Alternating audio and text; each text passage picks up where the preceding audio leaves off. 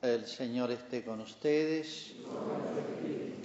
Evangelio de nuestro Señor Jesucristo según San Juan.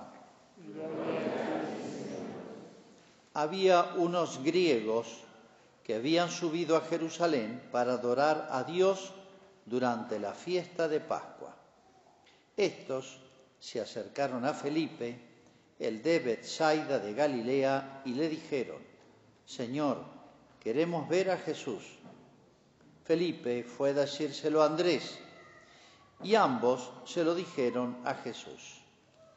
Él les respondió, ha llegado la hora en que el Hijo del Hombre va a ser glorificado. Les aseguro que si el grano de trigo que cae en la tierra no muere, queda solo, pero si muere, da mucho fruto. El que tiene apego a su vida la perderá, y el que no esté apegado a su vida en este mundo la conservará para la vida eterna. El que quiera servirme, que me siga, y donde yo esté estará también mi servidor. El que quiera servirme será honrado por mi Padre.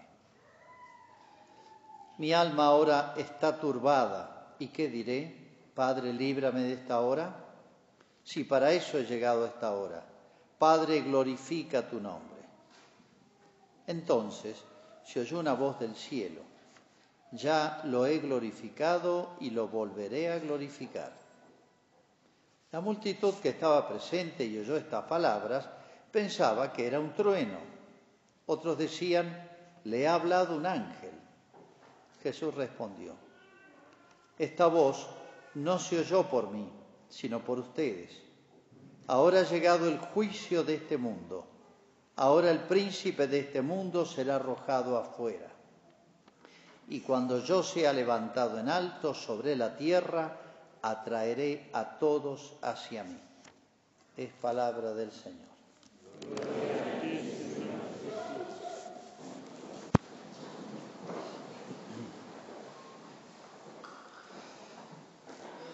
Este episodio, que para ustedes no sé si les resulta un poco extraño, estos griegos que vienen, una, parece una tontera, no sé para qué lo traes el Evangelio. Más las frases de Jesús, bastante misteriosas, son de una importancia extraordinaria. Primero fueron dichas, o este episodio ocurrió en el martes santo, el último día en que Jesús habló, enseñó. Es un día, ese martes santo pasó de todo. Fueron las frases más duras de Cristo, más claras, eh, más decisivas, más explícitas. Si ustedes toman los, evangelios, bueno, habría que ver qué palabras son del martes santo. Porque el miércoles hizo una especie de retiro Jesús y el jueves la última cena, el huerto, el prendimiento y ya viene la pasión. O sea, estamos en, los, en el, último día de actividades, enseñanza y actividades de Jesús que fue, eh, por así decir, muy denso. De todo pasó este día, de todo. Este es uno de los episodios que cuenta San Juan nada más. Es muy interesante porque San Juan escribe el Evangelio casi en el año 100, cuando ya muchas de las cosas anunciadas por Jesús habían ocurrido. Pero para entenderlo hay que explicar algunas cosas que pasan un poquito desapercibidas, muy importantes. Primero vamos a ubicarnos. Dice, unos griegos habían ido a Jerusalén a adorar a Dios durante la Pascua. Fíjense qué importancia tiene. Esto es importantísimo. Estos no eran judíos. Había muchos judíos que ya no hablaban la lengua judía porque vivían en países donde se hablaba el griego, pero hay que explicar algo sobre el griego, y eh, habían perdido la cultura judía, entonces hablaban en, griego. Y se llamaban grecisantes, ¿eh? o sea, judíos eh, em, que se habían asimilado mucho a lo que se llama la lengua y la cultura griega. Es muy importante ese tema que ya lo voy a explicar. Bueno, acá se trata de paganos. Estaba la posibilidad de que un pagano, un no judío, se asimilara a la religión de Israel, que la conociera los judíos caían antipáticos en todo el mundo, pero por ahí había algún contacto más o menos bueno y sobre todo les fascinaba la religión de Israel porque era superior, más profunda, respondía a todo y había una distancia abismal con las religiones paganas. Entonces, el pagano que conocía bien que el judío no le escondía ni le mezquinaba su religión, quedaba fascinado. También llamaban prosélitos. De ahí viene la palabra proselitismo. Bueno, este era un proselito, pero venía a la Pascua y después un grupo, unos griegos. Debe haber sido, no sé, un grupo, no, da datos, pero un grupito interesante, ¿eh? y que venían a Jerusalén a adorar a Dios. ¿eh? Eh, cumplían ya con el precepto que tenían los judíos de visitar el templo este, al menos una vez al año en la Pascua. Bueno, se acercan a Felipe, no se animan a ir a Jesús. Como les dio pudor, apuro, ciertamente habían escuchado hablar de Jesús, lo consideraron una persona extremadamente importante. En la Pascua había un millón de personas, Jesús siempre rodeado de amigos o de enemigos, así que les dio cosa, como decimos, acercársele y le hablan a Felipe y Felipe no se lo dice a Jesús, le dice a Andrés. Ambos le dijeron a Jesús. ¿Por qué? Bueno, ¿por qué van a Felipe? ¿Y por qué a Felipe va Andrés? Es curioso, estos son los únicos de los doce apóstoles que tienen nombres griegos. Todos los demás apóstoles tienen nombres judíos, hebreos. Estos dos tienen nombres griegos. Y eran de Bethsaida, que era un pueblito que estaba muy en la frontera y donde había mucho influjo y presencia de la cultura griega. Ya voy a explicar un poquito eso. ¿Por qué van estos dos? Por esa cercanía, porque eran de ese pueblo, porque, no sé, bueno, pero es una, una relación importante, ¿no? Y eh, ¿por qué Felipe no va a decírselo a Jesús? Si tenían confianza con Jesús. ¿Por qué le dice a Andrés, como diciendo, che, me pasa esto, ¿qué hacemos?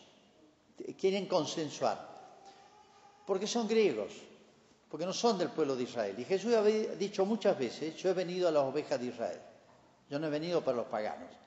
A los paganos le va a tocar a los apóstoles evangelizarlo. Pero Jesús vino para el pueblo de Israel, el pueblo elegido. Era misión del pueblo de Israel extender por todo el mundo la religión de Cristo, el Nuevo Testamento. Tal vez por eso no se ha animado Felipe y le ha dicho a Andrés, y che, ¿qué hacemos? ¿Le decimos? ¿No le decimos? Bueno, al final le dicen, ambos le dijeron a Jesús. La respuesta de Jesús es sumamente importante, porque eh, la frase, aunque no tenemos el tono de voz, dice, ha llegado la hora en que el Hijo del Hombre va a ser glorificado. Es una frase exultante, por fin llegó la hora que el Hijo del Hombre, que es Él, ser glorificado, significa, la palabra gloria, glorificación, significa manifestación de algo grande y excelente. Manifestación, o sea, que se dé a conocer la gloria de un pintor es que la gente, mucha gente conozca sus obras, sus cuadros y se admire y las elogie. Bueno, es la manifestación de una algo excelente. Dios es lo más excelente que puede haber, ¿no? Que Jesús sea glorificado es que Jesús sea conocido tal cual como es, lo que Él es, y sea reconocido como tal. ¿eh? Fíjense, ante estos que le dijeron, queremos ver a Jesús. La frase es hermosa, queremos ver a Jesús. Herodes también quería ver a Jesús, ¿se acuerdan? Pero para burlarse, tomarlo como un payaso, que le hiciera un milagro, y Jesús ni le habla, no solamente no hace nada, sino ni le habla. Estos quieren ver a Jesús. Ya eso, que este grupo de no judíos quieren ver a Jesús, y es un grupo, acá vamos a analizar un poquito esto porque es muy importante. Esto no se los ha inspirado la curiosidad, sino que la gracia. ¿eh? Una gracia que han recibido, primero, para ir a Jerusalén. Y segundo, buscarlo a Jesús y, hacer el trámite entre mucha gente, buscar a los apóstoles, queremos ver a Jesús. Y era un grupo. Entonces Jesús dice esta frase exultante, llegó la hora. Llegó la hora en que el Hijo del Hombre va a ser glorificado. O sea, ya estoy percibiendo los frutos de mi pasión. Es el martes santo, ¿eh? todavía faltan los tribunales, falta todo lo peor. Pero ya Jesús ve los frutos de lo que se viene. Por eso es una frase exultante. No sabemos si hablaron con Jesús, qué hablaron, cuántos eran y qué pasó, pero nos basta estos dos datos. ¿eh? Y es linda la frase hermosa, queremos ver a Jesús. O sea, en estos griegos está representado todo el mundo pagano, no judío, todo el resto del mundo, nosotros, como los magos que llegaron de lejos, de Oriente, de la tierra, la tierra de Abraham, representan a los paganos. Y es el primer homenaje de los paganos cuando Jesús nace. Tal vez dice, esa voz que se escuchó, lo he glorificado y lo volveré a glorificar, puede referirse a muchas cosas, entre otras a esa.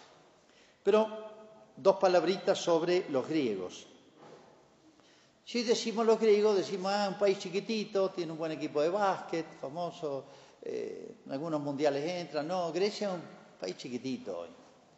Cuando dice los griegos, acá es, esto es extremadamente importante.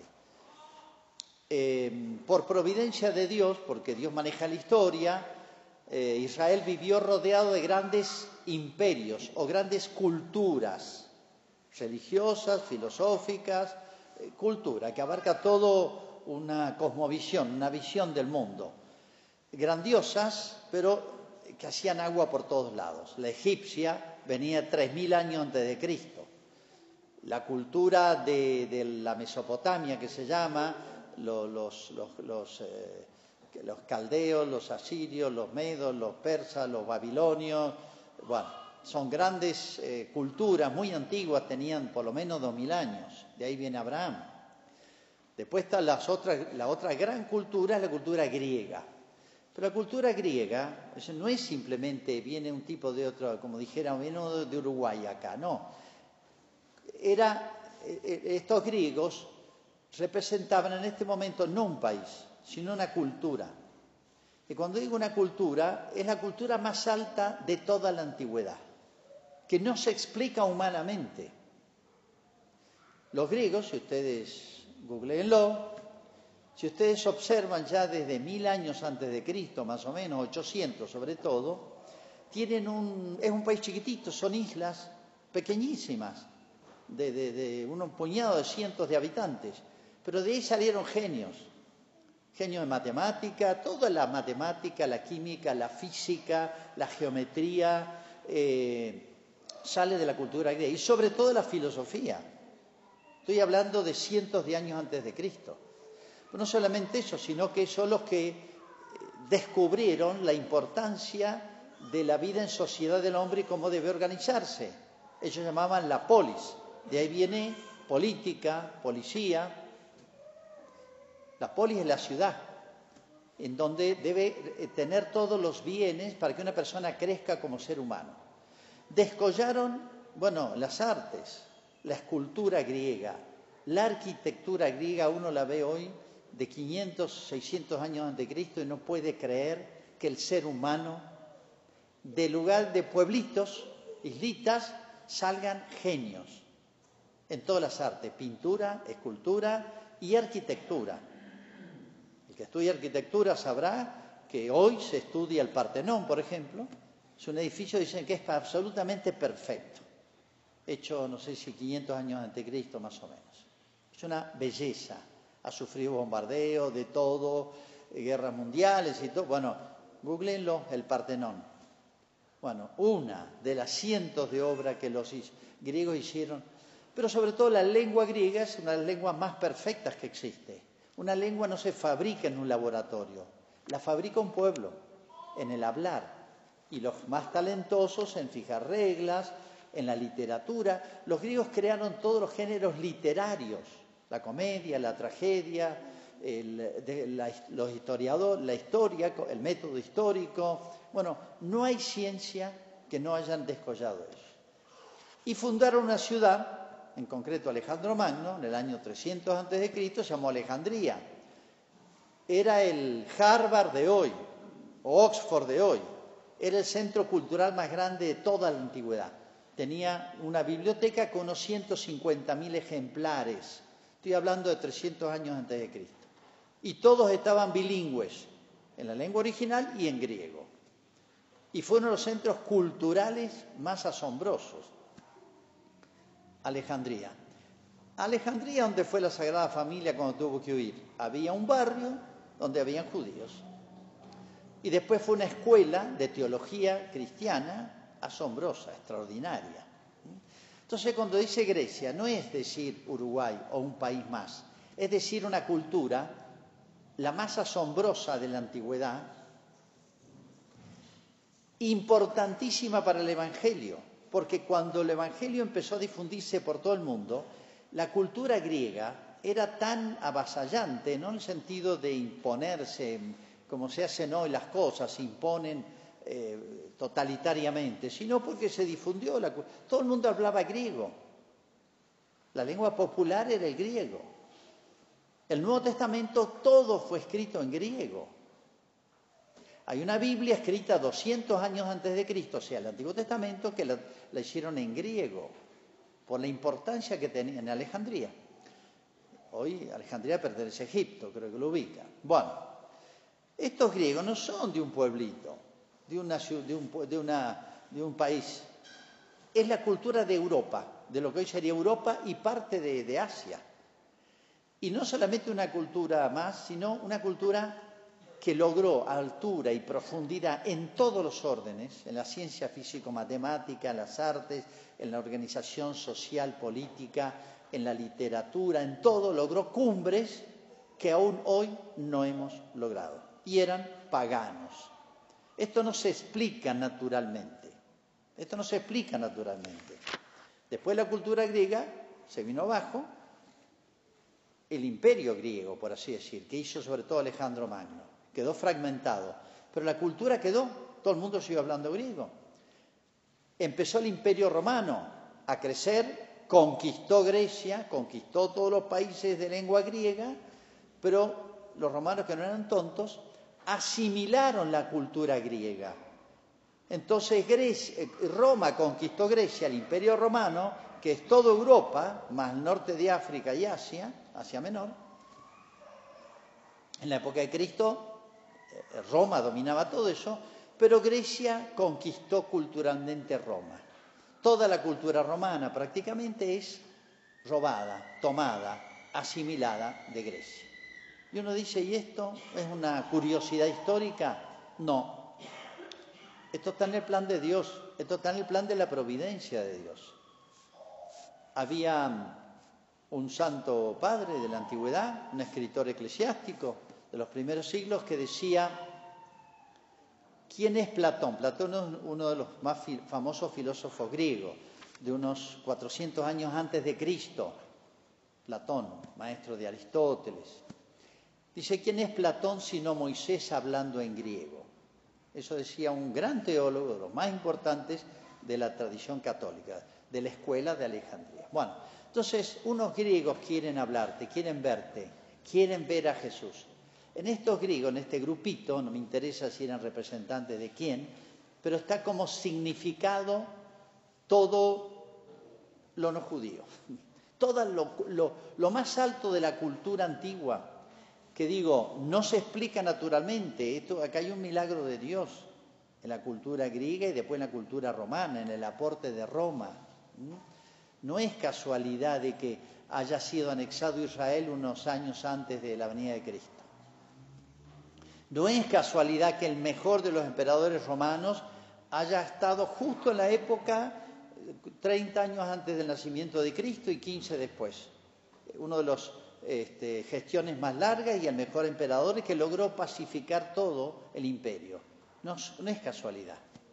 Dios preparó al pueblo de Israel y paralelamente preparó, sin que lo supieran, con su providencia, porque Dios maneja la historia, a todos estos pueblos, estas culturas. Por eso es muy importante estudiarlas. Y fíjense, cuando Jesús muere en la cruz, el cartel donde está, explicada, está explicado el motivo de la muerte de Cristo está en tres lenguas. Está en hebreo, en griego y en latín. Los tres pueblos, por así decir, y yo diría las tres culturas, no es una lengua, no es un paisito, es toda una cultura muy alta, muy profunda, que de alguna manera fue asumida por Cristo, ¿eh? asumida por el cristianismo.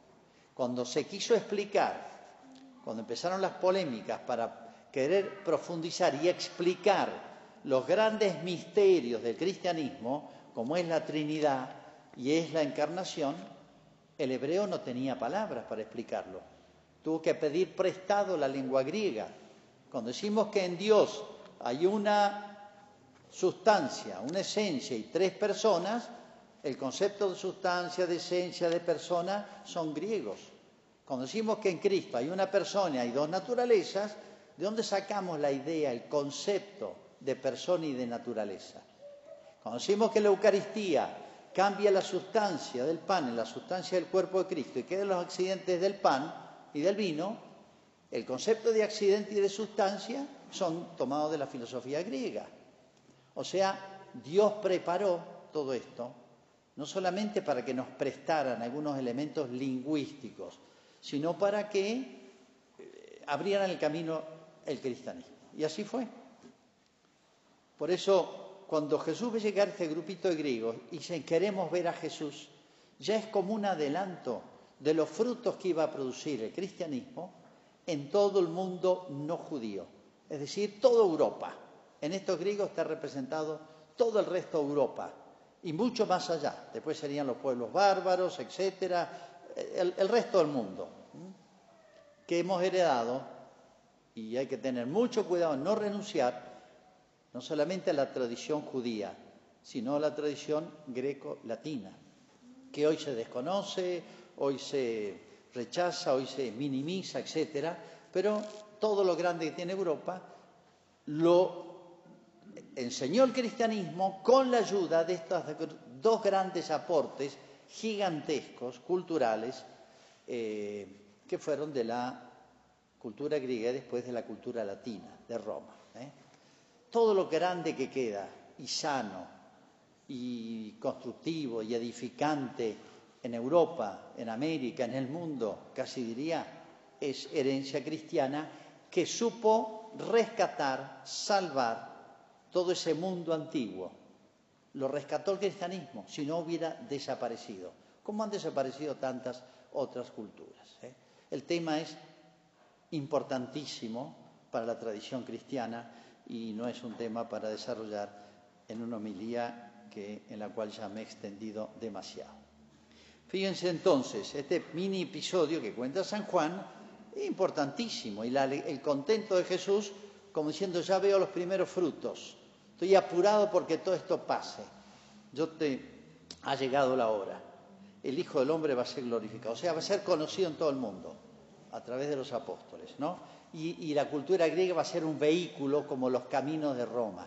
Roma tenía, eh, había desarrollado la red caminera de una manera extraordinaria, ¿no?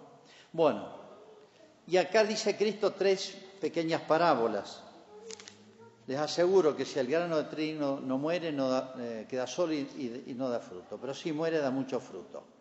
Mini parábola, como diciendo, ven estos griegos que vienen acá, que quieren ver a Jesús, este, son frutos, pero primero hay que pasar por la muerte, ¿eh? como el grano de trigo. Sigue.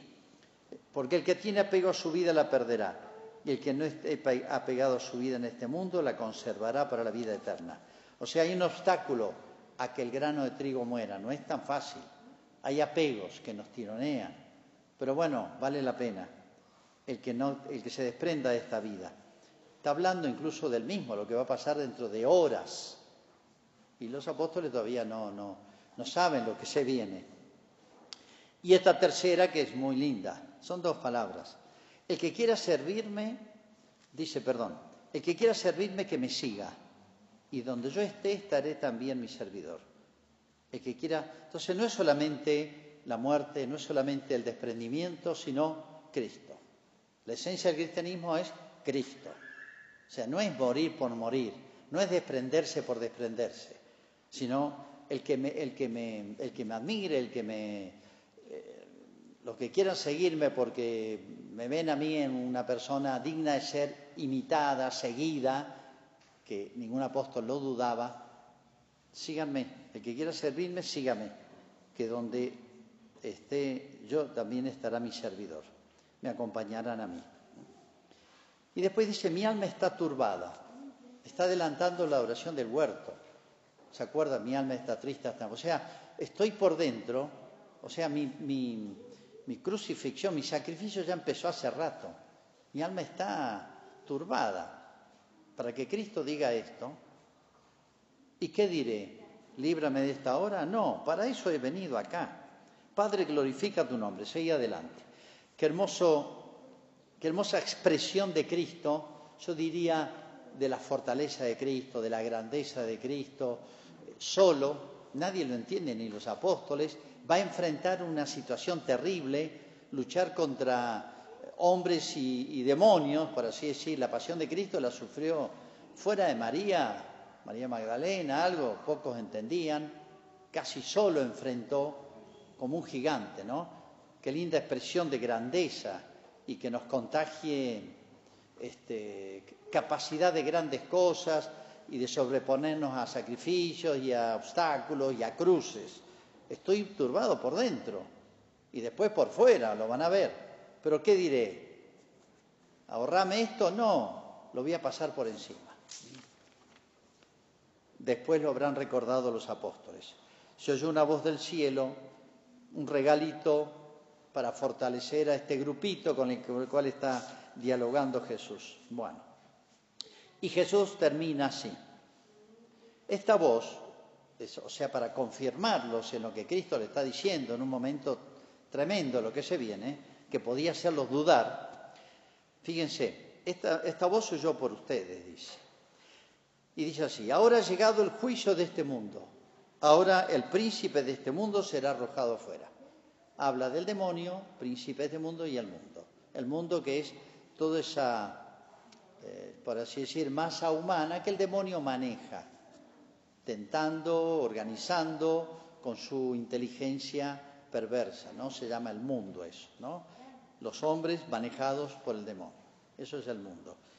Ahora, a pesar de que lo van a ver que yo voy a ser, eh, me voy a mostrar como indefenso, débil, frágil, voy a ser condenado, manoseado y crucificado, esta batalla es contra el demonio. Se la voy a ganar el príncipe de este mundo será arrojado fuera. Arrojado fuera de la iglesia, de Cristo, de los que siguen a Cristo, ¿no? Entonces, está diciendo otro de los frutos, la victoria contra el malo y contra el mal. El único que la puede librar es Cristo, con esta grandeza. Y esta otra frasecita también importante, cuando sea levantado en alto, atraeré a todos hacia mí la crucifixión, cuando se ha levantado en alto. Es obvio que está hablando eso, ¿no? Entonces, atraeré a todos hacia mí. Esta frase eh, tiene muchos sentidos simultáneos. Cuando se ha elevado en la cruz, aparentemente es el final de algo, es la derrota, es el fracaso.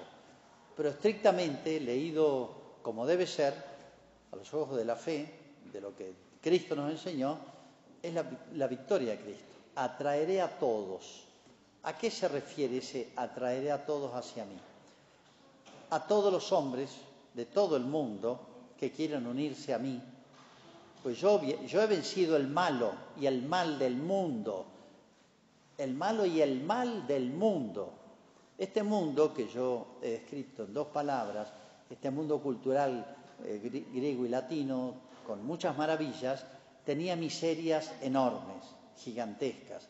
En el mundo, por eso digo, es un milagro, porque el ser humano no, no logra estas cosas. El ser humano sin la ayuda de Dios se hunde, se corrompe, decae. Pero este mundo, que tuvo esas maravillas que no se explican sin una ayuda de la providencia, estaba lleno de enormes miserias, como sacrificios humanos, sacrificios de niños, eh, la esclavitud, los combates de gladiadores, cosas espantosas. Atraeré a todos los hombres hacia mí y todo lo bueno que está retaseado, disperso por el mundo, lo va a traer el cristianismo y lo va a hacer fructificar y florecer. ¿eh? Ideas, costumbres, este, todo, personas y, serán elevados por el cristianismo. Casi ha hecho una, está haciendo como una profecía de lo que va a ser el fruto de, la tarea de la iglesia, de muchos hombres, de muchos años, y que va a florecer después, ¿eh? de a poquito, y sobre todo en los siglos siguientes, en el medioevo, superando eh, los años de martirio, superando las objeciones de los escritores paganos, etcétera, y va a dar frutos extraordinarios en Europa, de los cuales estamos viviendo y tal vez viendo el naufragio de una cultura, una civilización que por separarse de Cristo, que es el único que venció al malo y al mal, por apartarnos de Cristo, día a día, de a poquito, en todos lados, y se ve como un avance eso, se va a producir un proceso inverso. Pero mientras estemos unidos a Cristo, este, podemos alegrarnos con Él, ¿eh? Porque Él dice que quiera servirme me siga, estará conmigo. Y con Cristo se ha vencido el mundo y con Cristo somos atraídos hacia el cielo. Hacemos nuestra profesión de fe.